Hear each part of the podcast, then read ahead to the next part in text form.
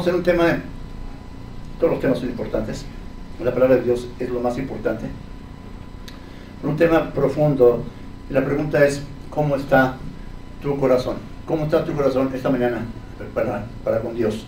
El, texto va a ser Marcos 7, 14 al 23, vamos a estar ahí, Marcos 7, 14 al 23. Pero antes de eso, déjame comentarte, hace ocho, días estuvimos viendo las, las cinco solas de la reforma, que lo, lo puso perfectamente Paco. Y hay algunas eh, cuestiones que son importantes que estemos recordando y, vas, y, vamos a ver cómo la escritura empata perfectamente entre un tema y otro, porque es una sola verdad, es una sola historia acerca de, de quién es Dios y quién somos nosotros. En las, las cinco solas que vimos, estamos solamente en Dios, solamente es por fe, solo, la sola escritura, solamente la palabra. Y una, una sola que a mí me encanta siempre recordar es, solo a Dios la gloria. Solo a Dios la gloria. Nadie. El Señor dice, yo no comparto mi gloria con nadie. Y el texto que vamos a ver hoy va a saber cómo, empata perfectamente con eso. Y te pido de favor que estemos muy atentos con el tema. El texto ya lo dije es Marcos 7, 14, 23. Y vamos a ver que leamos la, la palabra de Dios en los versículos 14 al 20. Volvemos juntos y luego oramos y luego comenzamos. ¿Está bien? Ahí si tienes tu Biblia, si no va a aparecer este, en pantalla, pero si no tienes tu Biblia, por favor, checa en tu Biblia la palabra de Dios esta mañana en el texto que vamos a analizar así. Y llamando así a toda la multitud, les dijo, oídme todos y entended, nada hay fuera del hombre que entre en él que le pueda contaminar, pero lo que sale de él, eso es lo que contamina al hombre.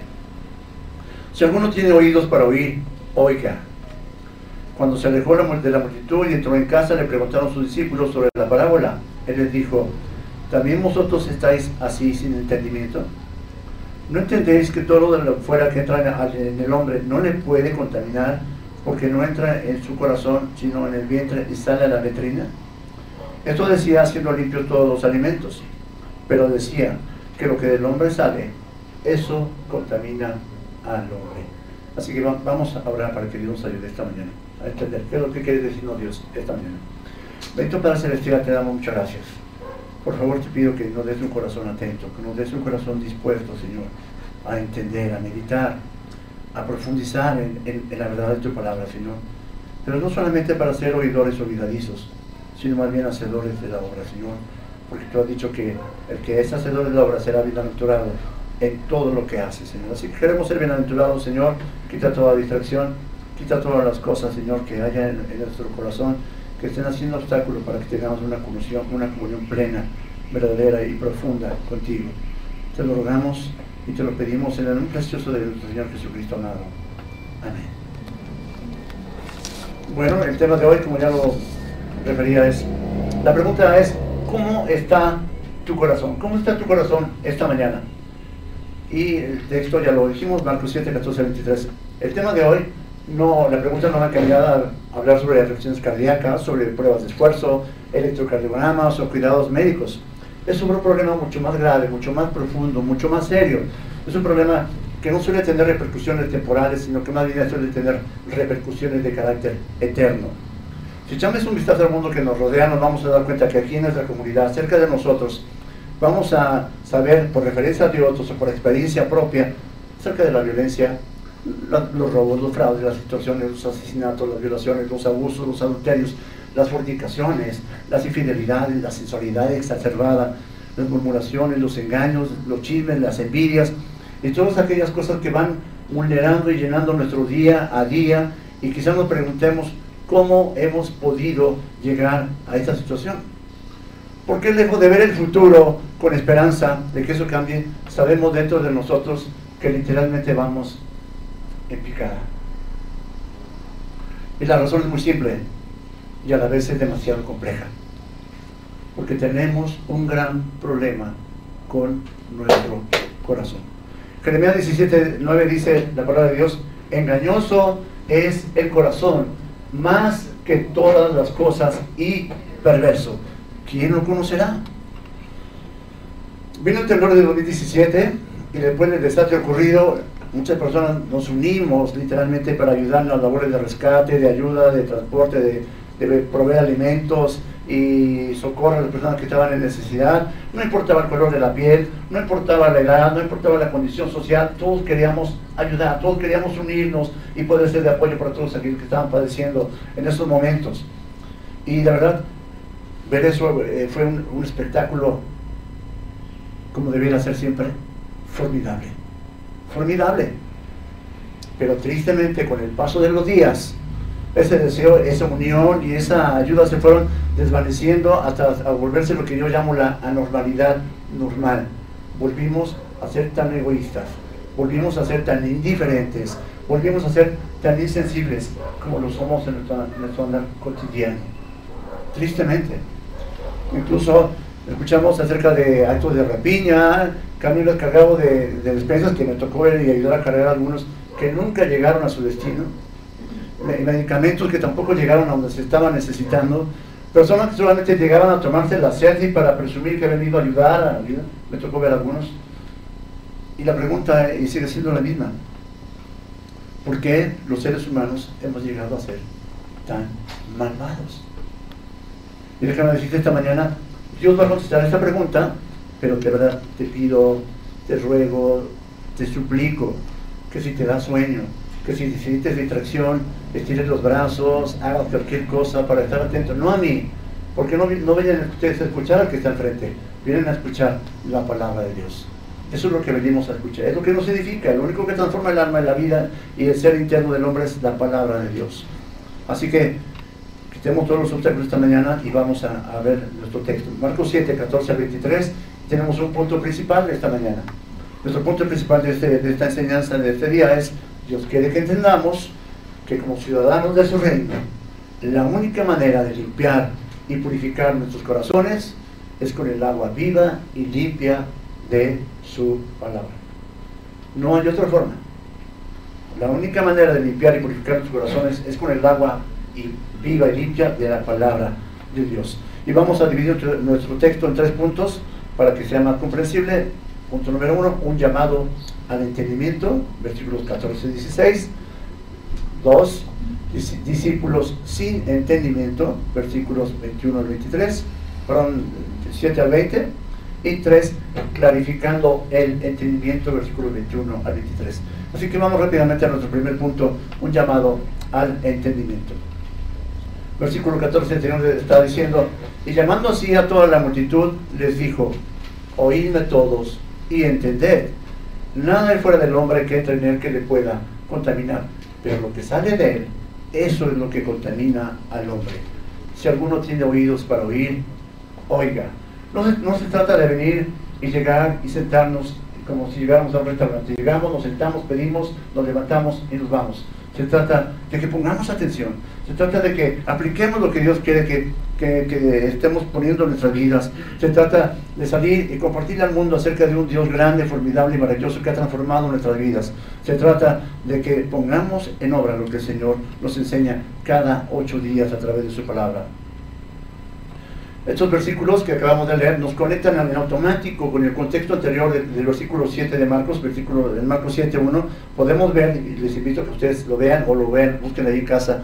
En Marcos 7.1 vemos que había llegado una, de las, una delegación de líderes religiosos llamados los fariseos, judíos que se habían ocultado a Jesús, se habían acercado a Jesús, pero ellos no iban con la intención de escuchar sus enseñanzas, con el ánimo de someterse a Él, sino con el fin de recriminarle y de condenarle, porque los discípulos de Jesús comían pan con manos inmundas. Y, no crean que lo hacían preocupados por cuestiones de carácter de higiene, de salud física, tampoco lo hacían por cuestiones de carácter espiritual, sino que lo hacían por cuestiones de carácter meramente ceremonial, cuestiones que habían impuesto por sus propias tradiciones humanas. Y la acusación era que algunos de los discípulos de Jesús comían pan con manos que no habían sido lavadas ceremonialmente, que por lo tanto no habían quitado la deshonra asociada con haber podido tocar algo profano. Alguien vertía el agua de una tinaja en la mano de la persona y tenían que quitar los dedos apuntando hacia arriba. Luego tenían que repetir la operación y ahora con los dedos hacia abajo. Luego tenían que estar flotando con el puño, la palma de la mano de la otra mano, así hasta que ceremonialmente quedaras puro y a medida que agua empezaba las muñecas se repetía la operación y así se da una serie de cuestiones que el Señor nunca había mandado que se hicieran.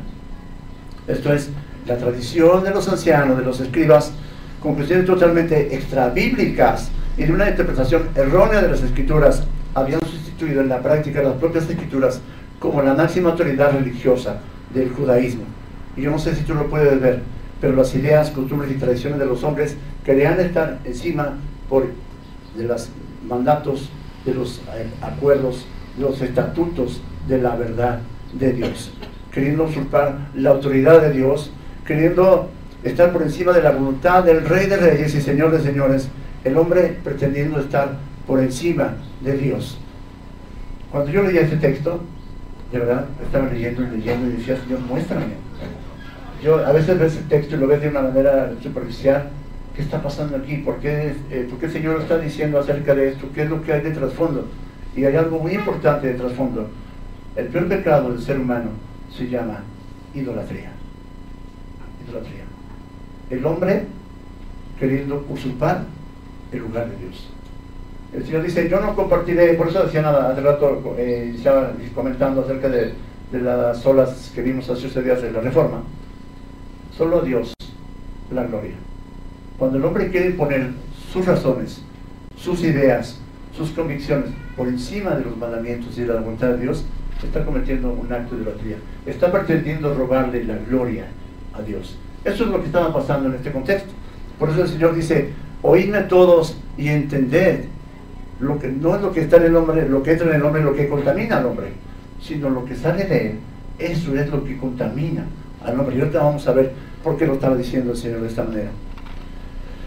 Los, fariseos y los escribas habían inventado toda una gama de ocurrencias pretendiendo que el pueblo judío las cumpliera como si fueran la misma ley de Dios. Y es oportuno mencionar que la ley de Dios, si tú, si tú checas el Levítico, el Éxodo, todo eso, no vas a encontrar ninguna prescripción relativa a lavarse las manos antes de comer, excepto para los sacerdotes que debían comer, lavarse las manos antes de ingerir los alimentos sagrados, de acuerdo a lo que dice Levítico 22, 6 al 7 si puede después checarlo. Era la única prescripción, pero no había ninguna prescripción en relación a hacer ese, todo ese ritual, todo ese ceremonial que los fariseos habían inventado. Pero ahora estaban ahí estos religiosos acusando a los discípulos de Jesús y al propio Jesús de que sus discípulos comían eh, pan con manos inmundas.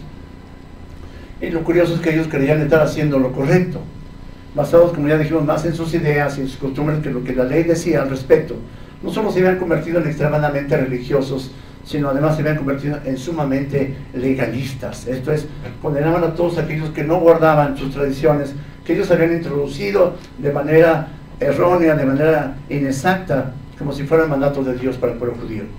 Y lo irónico del asunto es que todos estos rituales fueron dados al pueblo judío como una sombra de lo que había de venir. ¿Por qué, lo digo, ¿Por qué decimos esto? Porque Colosenses 2, 16 y 17 nos dice, por tanto, nadie os juzgue en comida o en bebida, o en cuanto a días de fiesta, luna nueva o días de reposo, todo lo cual es sombra de lo que había de venir, pero el cuerpo es de Cristo. Y ahora lo importante que debemos aprender con relación a esto, las reglas pueden modificar la conducta, pero de ninguna manera podrán limpiar y purificar el corazón de nadie. Estoy hablando en el contexto espiritual. Las reglas, las reglas pueden modificar la conducta, las reglas me pueden hacer parecer un cristiano que se reúne cada ocho días. Las reglas me pueden hacer parecer que yo cumplo con venir y ofrendar y cantar y, congregarme. Las reglas me pueden hacer parecer que, yo oro por los alimentos a cierta hora, a ciertos momentos. Las reglas me pueden hacer que oramos y hacemos un devocional porque tenemos que cumplir con la iglesia en casa. Pero no pueden modificar y purificar el corazón de nadie. Si no lo estás haciendo, con un corazón que en verdad esté entendiendo quién es Dios y qué es lo que quiere Dios de tu vida. Si no hay convicción y humillación real, sabiendo que servimos a un Dios inmensamente grande e inmensamente santo. El único capaz de transformar el corazón estaba parado exactamente enfrente de ellos, predicando y mostrando el reino de Dios al, pueblo judío, y fue precisamente a él, al dador de la ley, al único cordero de Dios que quita el pecado del mundo, al que ellos fueron a acusar y a reclamar de que no cumplían con las tradiciones de los hombres. Esto no fue solamente irónico, fue sumamente trágico. Pero déjame decirte, no solamente, no solamente estaba pasando con esos hombres, nos pasa igual el día de hoy.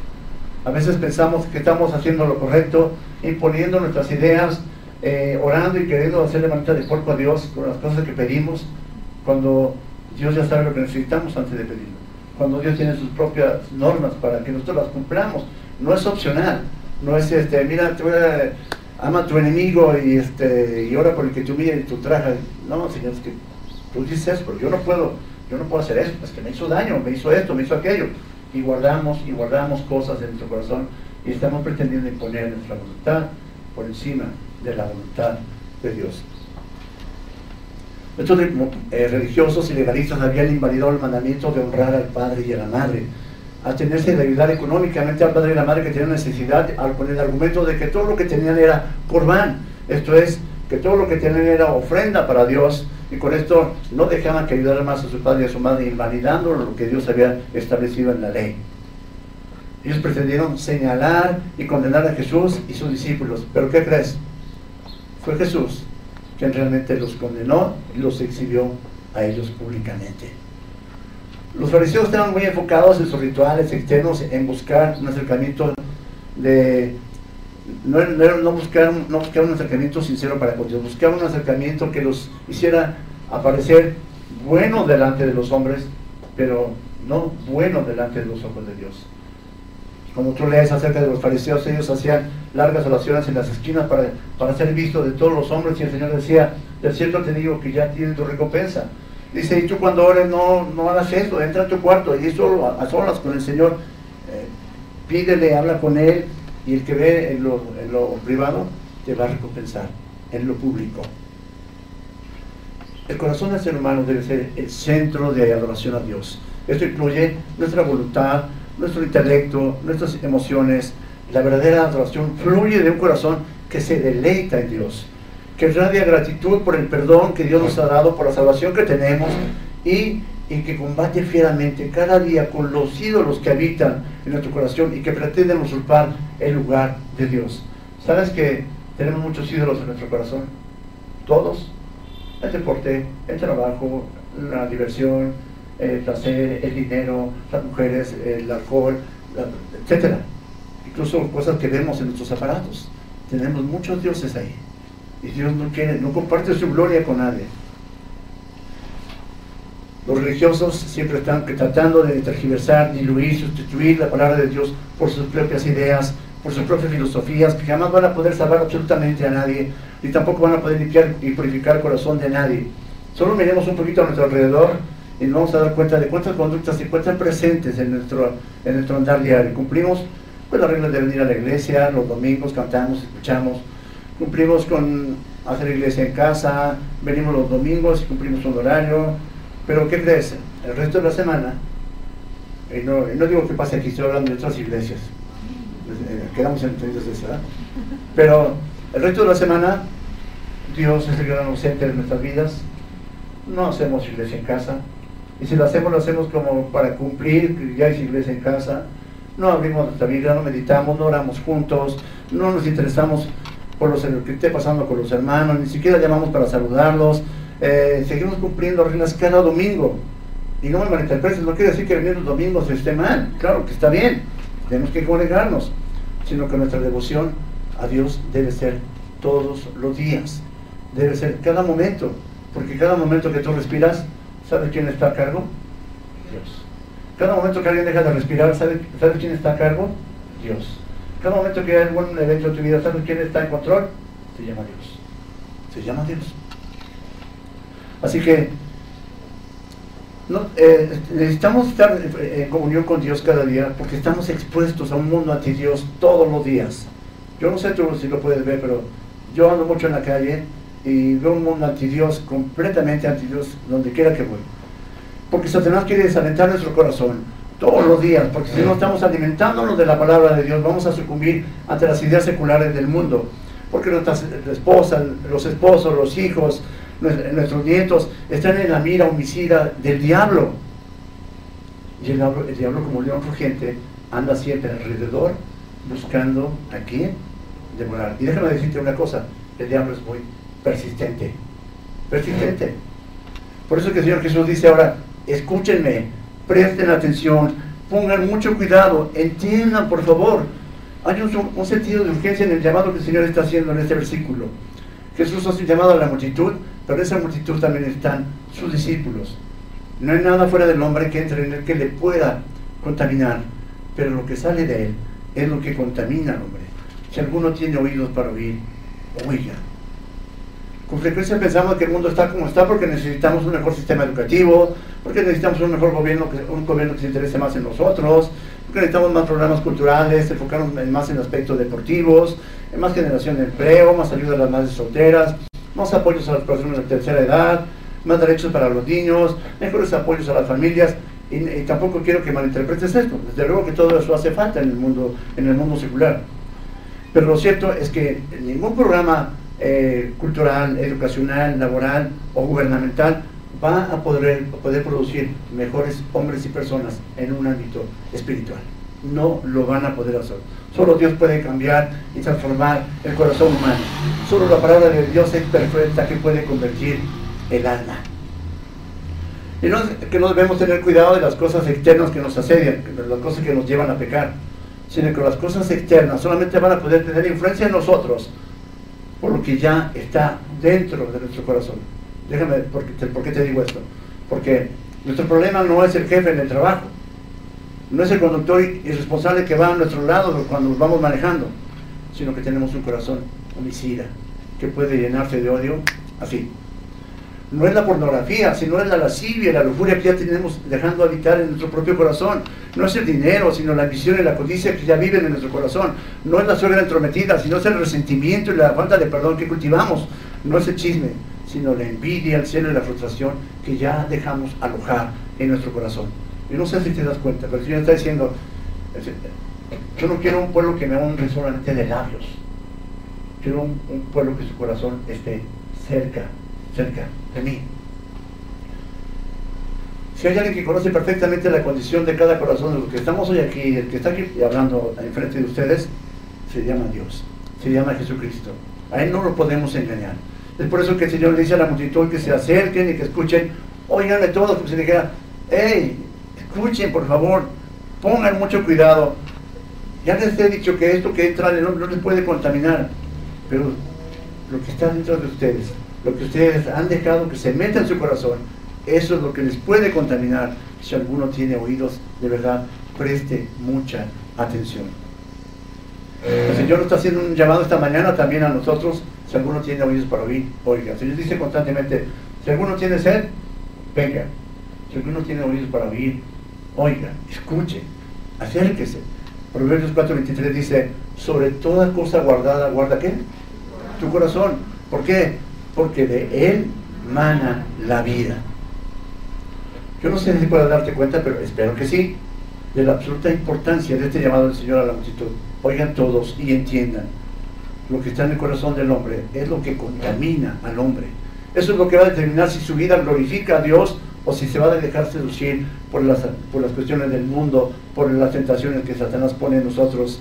Tenemos que tener mucho cuidado con lo que estamos dejando que entre en nuestro corazón.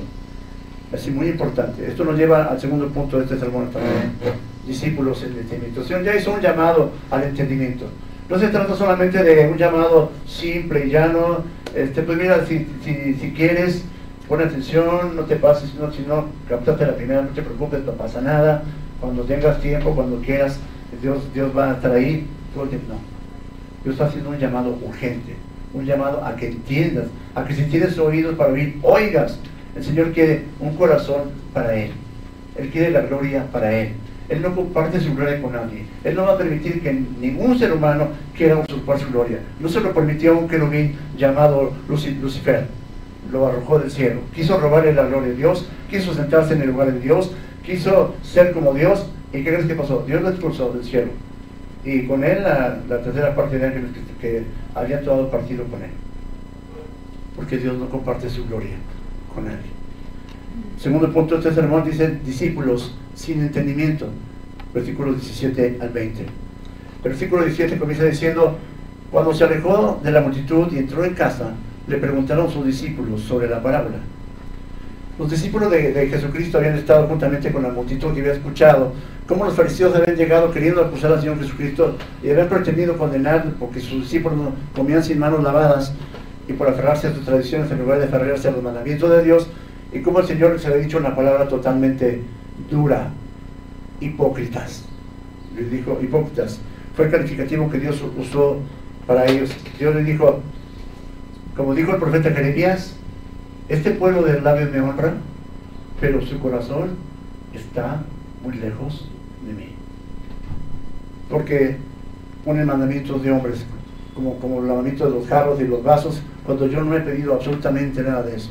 Y déjame decir una cosa, cuando, cuando tú te alejas de Dios, eres más sensible, más fácil, más eh, tentado a cometer, a cometer pecados en contra de Dios. Cuando, cuando Adán y Eva pecaron en el huerto del Edén, lo primero que, que pasó fue que se pretendieron esconder de Dios, pretendieron alejarse de Dios, pretendieron este, de, que Dios nos iba a dar cuenta de lo que había pasado. Y el Señor llama a Adán, Adán, ¿dónde estás tú? Señor, es que, que escuchamos que andamos por ahí, nos dio miedo y vergüenza porque estábamos desnudos. ¿Quién te enseñó que estaba desnudo? El pecado nos aleja de Dios o el acercarnos a Dios nos aleja del pecado. Entonces sí lo pueden ver, pero hay una gran, hay una gran situación ahí que se da en relación a esa situación que hacemos constantemente. ¿Por qué a veces cuando, cuando dejamos de congregarnos, por qué nos cuesta trabajo volver a congregarnos? Porque nos hemos enfriado, porque nos hemos alejado de la comunión con los hermanos. ¿Por qué es tan fácil participar a un joven en, pláticas que de otra manera en otros tiempos le hubieran ofendido o le hubieran hecho reaccionar y moverse de ahí inmediatamente? Porque está alejado de Dios. Cuando Pedro negó al Señor Jesucristo dice que él seguía de lejos.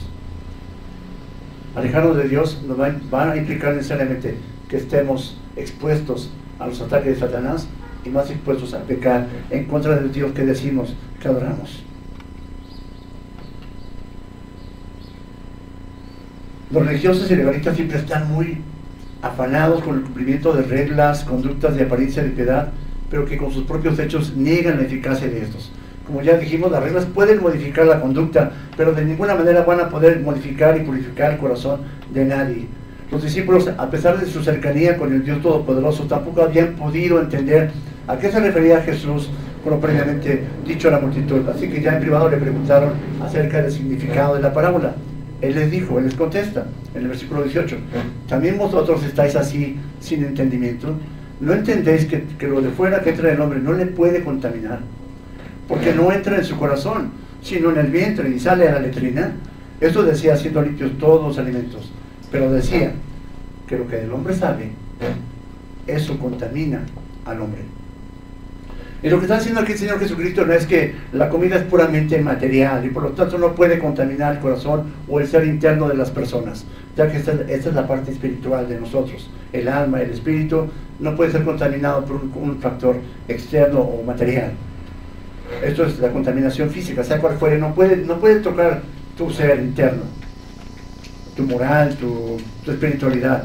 Converte uno doriloco no te va a hacer más bueno, más malvado de lo que ya eres comerte unos tacos de pastor o sodero ahí con grasa y con salsa, no te va a hacer este, que te acerques más a Dios o que seas más fiel a Dios. Todo eso finalmente lo vas a desechar. Y claro, si ya caes en la glotonería y, y comen de manera excesiva, eh, va a dañar tu cuerpo, tu salud, tu apariencia. Pero eso tampoco va a ser un problema de los alimentos en sí, va a ser un problema de lo que hay en tu corazón, el motivo por el cual lo estás haciendo. El Señor decía esto haciendo limpios todos los, alimentos. Al omitir la tradición del lavado de, las manos, Jesús estaba eliminando todas las restricciones relativas a las leyes alimenticias. Jesús declaró limpios todos los alimentos. Recordemos que el Evangelio de Marcos tuvo una importante influencia de la, eh, de la fuente de Pedro, por parte del testimonio del apóstol Pedro, que seguramente le habló a Marcos de su experiencia que tuvo en la ciudad de Jope. Ahí en Hechos 10, 9 a 16, no sé si lo tenemos ahí, dice, al día siguiente, mientras ellos iban por el camino y se acercaban a la ciudad, Pedro subía a la azotea para orar cerca de la hora sexta, como a las 12 del día, y tuvo gran hambre y quiso comer, pero mientras le preparaban algo le sobrevino un éxtasis. Y vio el cielo abierto y que descendía algo semejante a un gran lienzo que atado de los cuatro puntos era bajado a la tierra, en el cual había de todos los cuadrúpedos, terrestres y reptiles y aves del cielo. Y le vino una voz, levántate Pedro, mata y come. Entonces Pedro le dijo, Señor, no, porque ninguna cosa común o inmunda he comido jamás. Volvió la segunda, volvió la voz a él la segunda vez, lo que Dios limpió, no lo llames tú común. Esto se hizo tres veces y aquel se volvió a ser recogido en el cielo. Todas las leyes alimenticias ya habían sido, ya habían cumplido su cometido. Esto es porque estas leyes apuntaban al único que verdaderamente podría obrar un cambio radical y un cambio verdadero en el corazón humano, esto es Jesucristo. El único que realmente podía perdonar, limpiar y purificar nuestros corazones. Un corazón que está lleno de podredumbre antes de llegar con Dios, como lo es nuestro corazón esquino. No sé si has escuchado que a veces la gente dice, pero si yo soy buena persona, si yo no le hago nada a nadie, ¿por qué necesito el Evangelio? ¿Por qué necesitas hablarme tú de Jesucristo? No sé si lo han dicho, a mí me lo han dicho muchas veces. Yo mismo lo decía antes de ser inconverso. Si yo soy una buena persona. Pero cuando, cuando el Señor me puso contra el suelo y tuve que clamar a Él y pedirle perdón, me di cuenta que era sumamente orgulloso, sumamente creído. Yo, yo quería saber todo. Yo creía que podía resolver todo. Yo creía que siempre tenía la razón. Impaciente, arrogante, egoísta, soberbio, etcétera, etcétera, etcétera, etcétera. Pero el único que puede limpiar todo eso, el único que puede modificar todo eso, se llama Jesucristo. Él es el que está diciendo esto. Tenemos un corazón que es, mezquino, tenemos un corazón sucio. Ya, lo leíamos al principio, engañoso es el corazón y perverso, y más todas las cosas. Lo peor que tienen los religiosos, los legalistas, es que no descansan por fe en el único que puede cambiar y, purificar los corazones.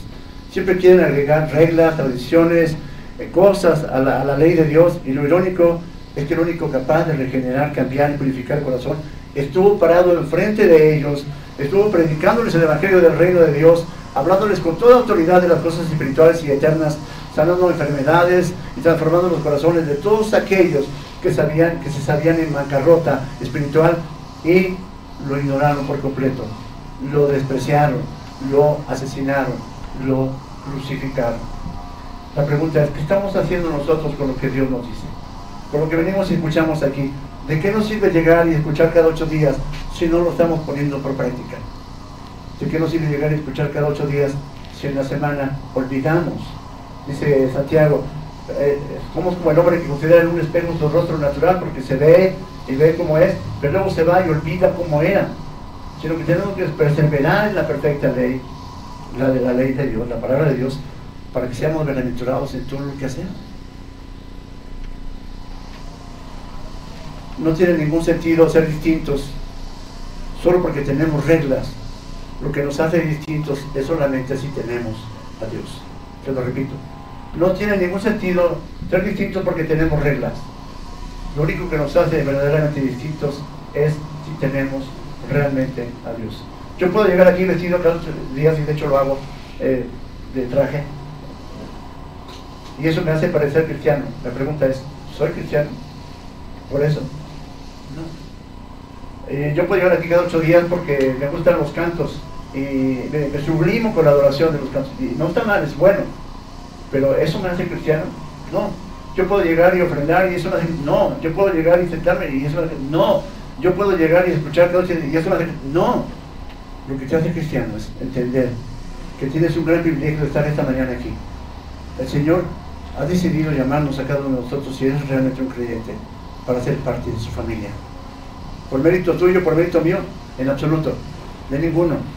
Por gracia y por misericordia de Dios solamente. Efesios 2, 8 y 9, no lo en mi pero dice la palabra de Dios, porque por gracia sois salvos por medio de la fe. Y esto no es de vosotros, es un don de Dios. No por obras para que nadie se gloríe.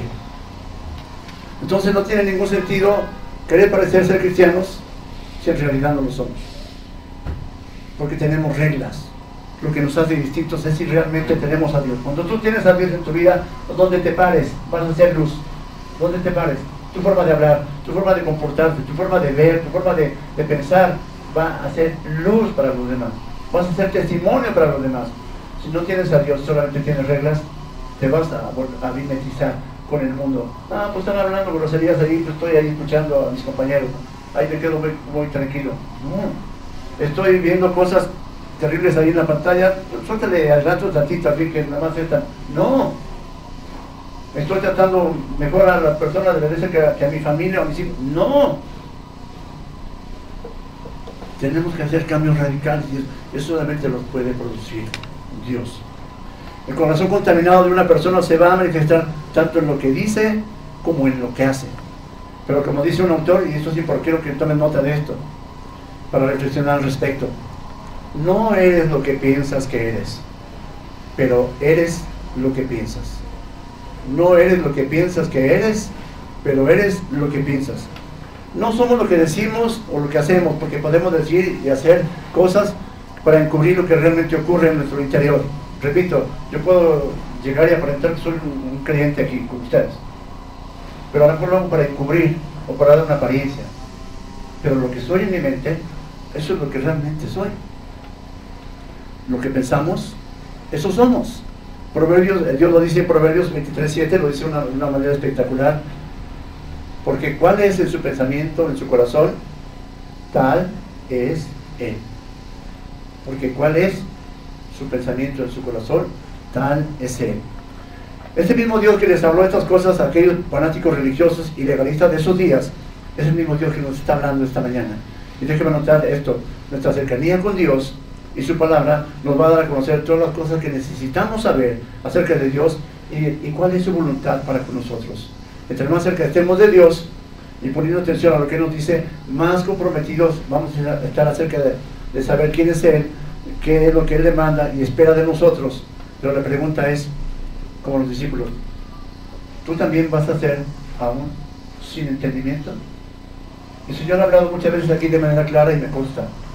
El pastor Josué prepara sus sermones con mucha, mucha eficacia, con mucha diligencia y expone la palabra de Dios, eh, no porque lo que él agregue sea, sea lo que hace los cambios, sino porque la palabra de Dios es, es, viva y eficaz y, más cortante que todas las dos filos. Hace ocho días, decía, él, no estuvo aquí porque fue a predicar en una iglesia hermana allá en el sur de la ciudad, hacia la salida de Cuernavaca. Y unos hermanos de esa iglesia me decían, fue impactante lo que, lo que Josué predicó acerca de Ebras, un sermón que ya escuchamos aquí nosotros. Dice, nos, literalmente nos sacudió. Digo, qué bueno, qué bueno que te sacudió el sermón de, que dio Josué acerca de la palabra de Dios. Pero no se trata solamente de que te sacuda. Se trata de que ahora, ¿qué voy a hacer? Es como el pródigo. No se trata de que el pródigo andaba ahí eh, malgastando el dinero y eso, el Señor estaba esperando todos los días parado en el camino, esperando que el pródigo regresara, y el pródigo andaba ahí, pero un día el pródigo volvió en sí.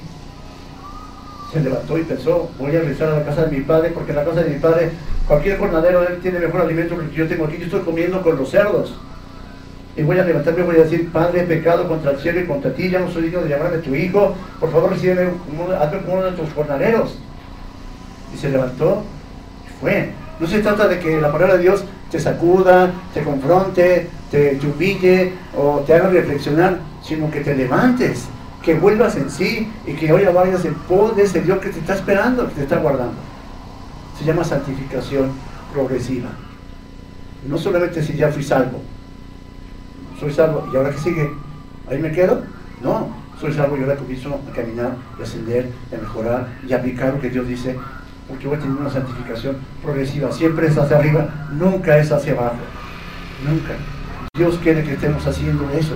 Dios quiere que pongamos atención, que abramos el entendimiento y que entendamos que, que tenemos oídos para oír y estamos oyendo. Esto nos lleva a nuestro tercer punto, clarificando el entendimiento. Versículo 21 y 23. El versículo 21 dice, porque de dentro del corazón de los hombres salen los malos pensamientos, los adulterios, las fornicaciones, los homicidios, los hurtos, las avaricias, las maldades, el engaño, la lascivia, la envidia, la maledicencia, la soberbia la insensatez. Todas esas maldades de dentro salen y contaminan al hombre. El Señor Jesús les, no solamente les explica, les clarifica, les amplía la información a sus discípulos, les hace ver que toda la maldad que existe en el mundo tiene su asiento y su raíz en nuestro corazón malvado y perverso, en nuestro corazón caído, en nuestro corazón corrompido por el pecado. Un corazón que a pesar de ser capaz de pensar cosas buenas, siempre va a mostrar un lado engañoso, un lado perverso y un lado oscuro que nos hace ir a veces en pos de lo malo. Somos realmente capaces de bendecir y desear lo mejor para alguien a quien, a quien amamos, pero al mismo tiempo somos capaces de odiar de repente a un conductor que se para a nuestro lado solamente porque nos tocó el claxon. Somos capaces de, de los varones, por ejemplo, de fletarnos y trabajar duro para proporcionar una casa, una buena casa y buena educación a nuestra esposa y a nuestros hijos. Pero al mismo tiempo somos capaces de destruir todo eso en un tris por ir en pos de una adicción o de una infidelidad.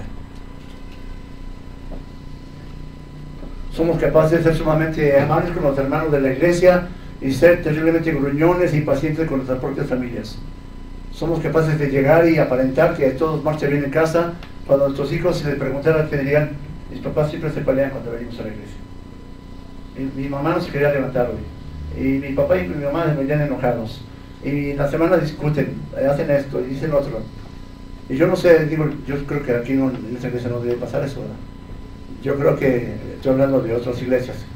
Pero, pero si somos sinceros, todos estamos metidos en el problema. Todos tenemos ese, ese corazón. Todos estamos teniendo ese corazón que no se quiere, el acto de acercarse a Dios es un acto sobrenatural. El corazón no quiere naturalmente ir a pos de Dios, el corazón quiere alejarse de Dios. Pero Dios, a través de su palabra, a través de su persona, a través de su espíritu, nos está llamando constantemente. Tienes oídos para oír. Escucha, pon atención, pon cuidado. En el Sermón del Monte, en el Evangelio de Mateo, el Señor equipara la ira y el odio con el homicidio. Cuando hiciera un hombre o una mujer, lo compara con el adulterio. ¿Lo puedes ver? No, no eres lo que piensas que eres, pero eres lo que piensas. El Señor va más allá, Él no ve el acto como tal. Cuando tú cometes un acto malvado, no es porque en ese momento se te ocurrió. Ya lo tienes guardado ahí, ya tienes la información ahí, ya estuviste trabajando en ese, en ese, en ese pecado, ya estuviste planificando incluso. De tal manera que si dependiera de nosotros o de nuestros méritos poder ganar aceptación delante de nuestro Dios, justo y santo, te voy a decir que estaríamos totalmente perdidos. Estaríamos total y miserablemente perdidos.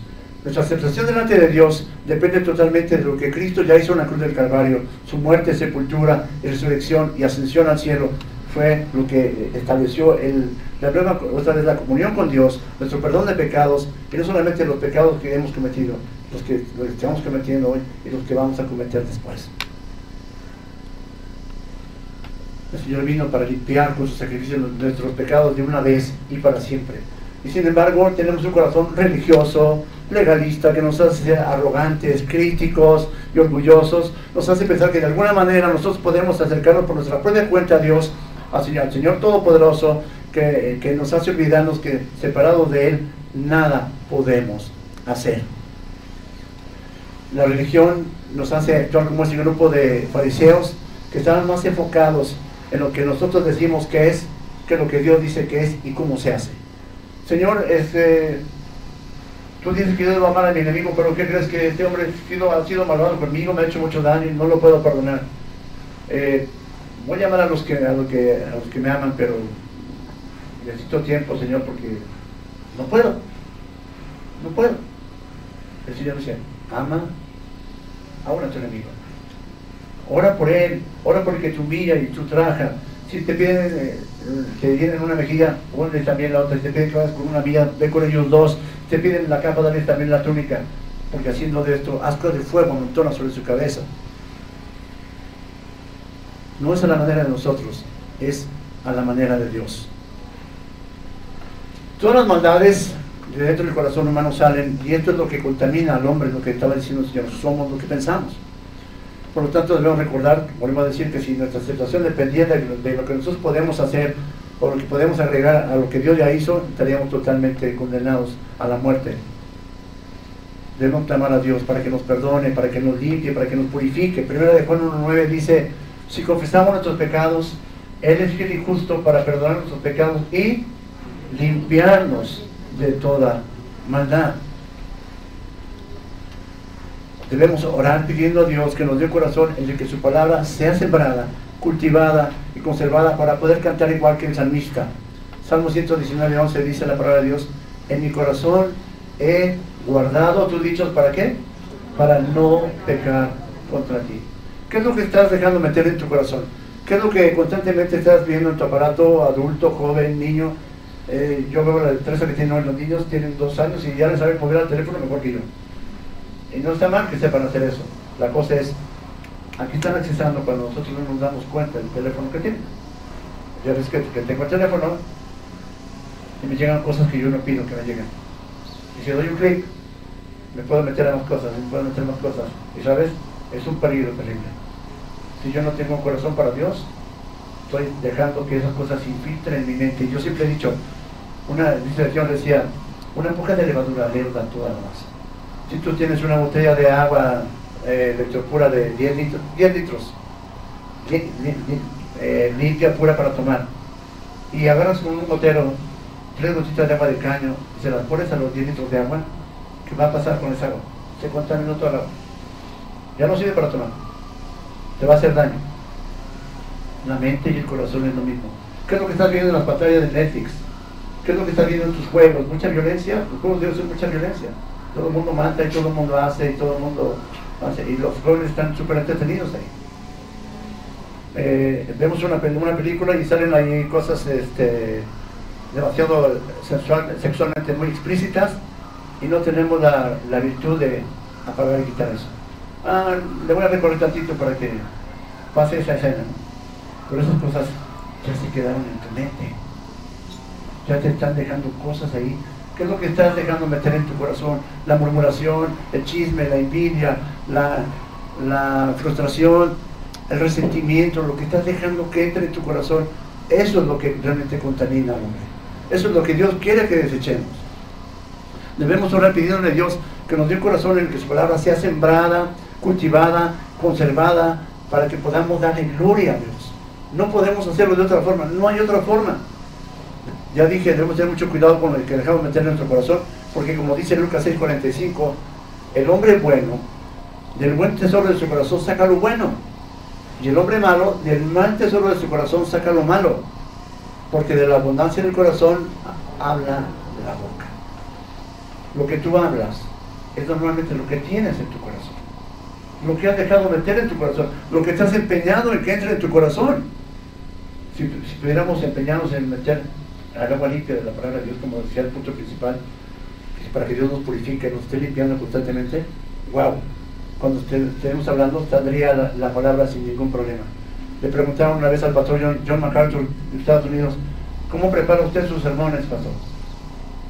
Y él dijo, yo no preparo sermones. Yo leo y estudio la Biblia. Los sermones salen solos. Si tuviéramos la palabra de Dios siempre en nuestro corazón, en nuestra mente, eso sería lo que estaríamos hablando constantemente. Donde quiera que tú vayas tienes que ser luz. Cuando tú eres un cristiano verdaderamente, dijimos hace rato, no somos distintos porque tenemos reglas lo que nos hace distintos si tenemos a Dios. Y si tú tienes a Dios realmente y verdaderamente, donde quiera que te pares vas a ser luz. Donde quiera que te pares la gente te va a sorprender de cómo hablas, de cómo reaccionas, de cómo miras, de cómo te comportas, de cómo te conduces. Vas a ser luz y la gente se va, se va, a lo mejor no te lo va a decir, pero la gente te va a observar. Y también se hace lo contrario, la gente te va a observar. Mira al hermano que dice que va a la iglesia.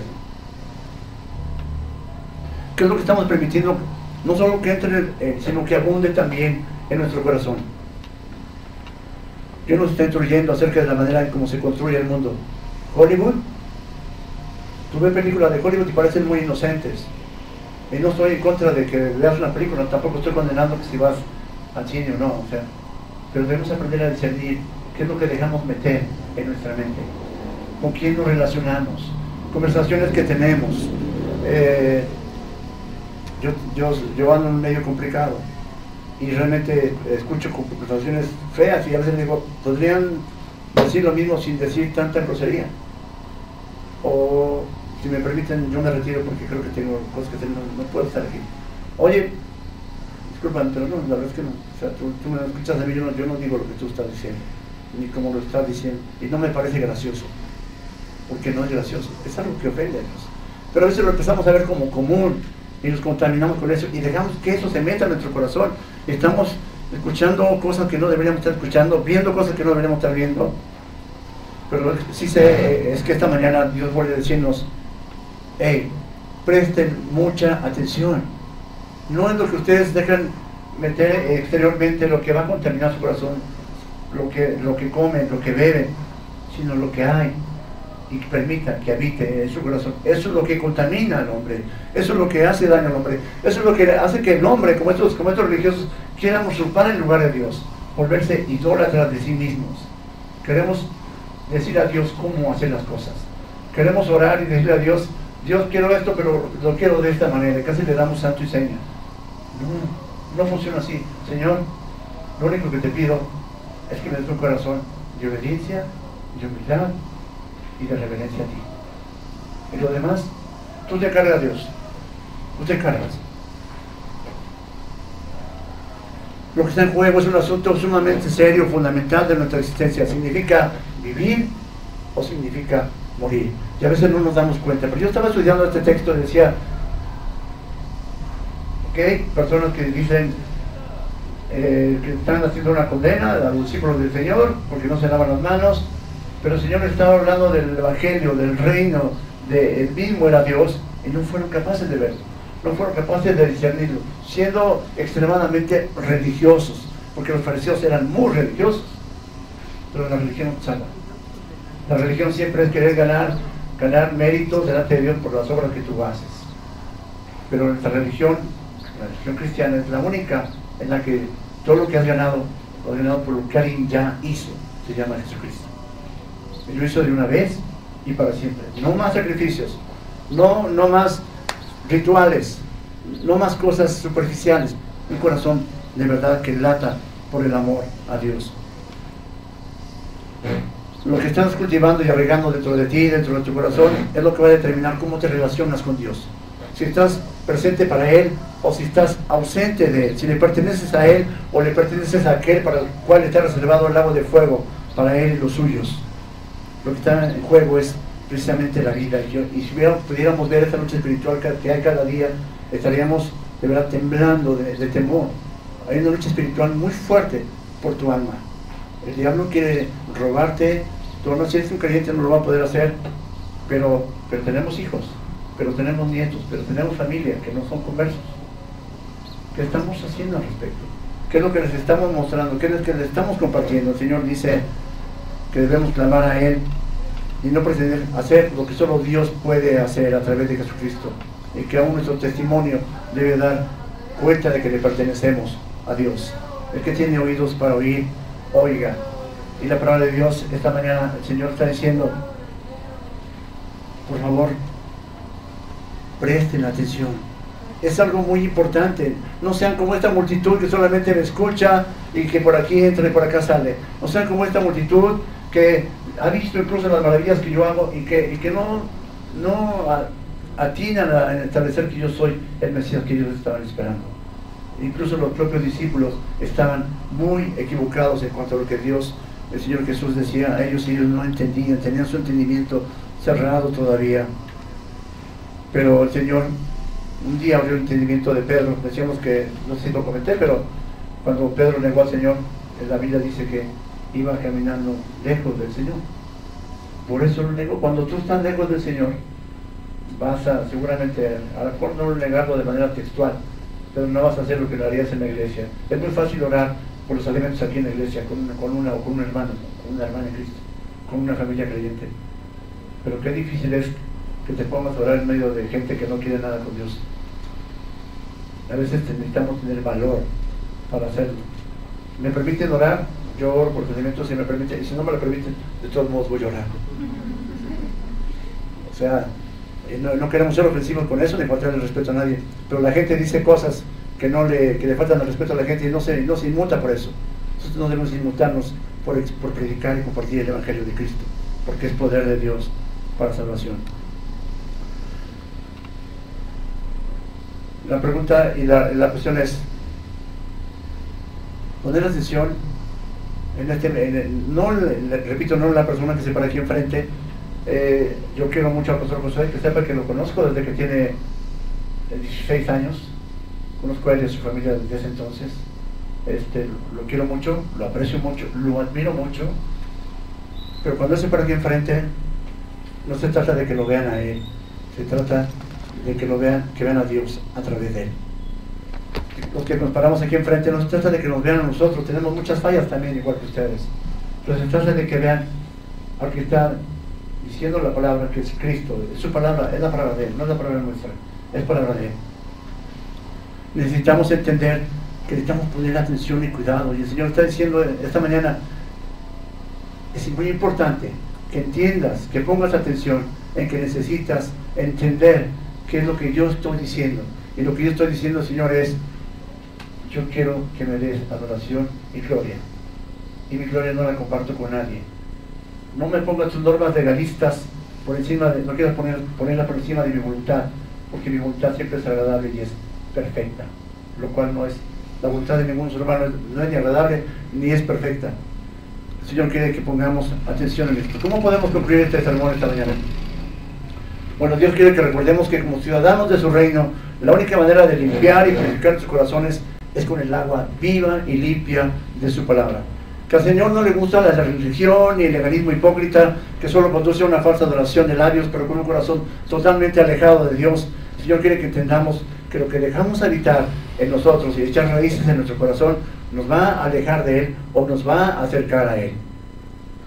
Que necesitamos clamar cada día a Dios por su gracia y por su misericordia, por su ayuda, para que nos podamos mantener firmes en el camino de la santificación y que esto solamente se logra teniendo una verdadera comunión con Él, prestando atención y poniendo cuidado y entendimiento a su palabra y comprendiendo de una vez por todas que separados de Él nada, absolutamente nada podemos hacer.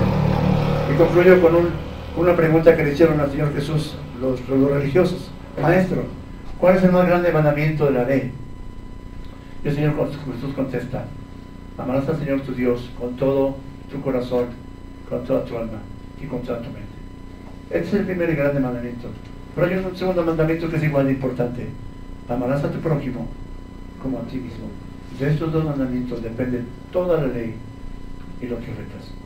Así que, ¿qué vamos a hacer? Vamos a seguir llegando solamente por llegar y vamos a ser distintos solamente porque tenemos reglas o vamos a ser distintos porque en verdad queremos tener a Dios. Vamos a hablar.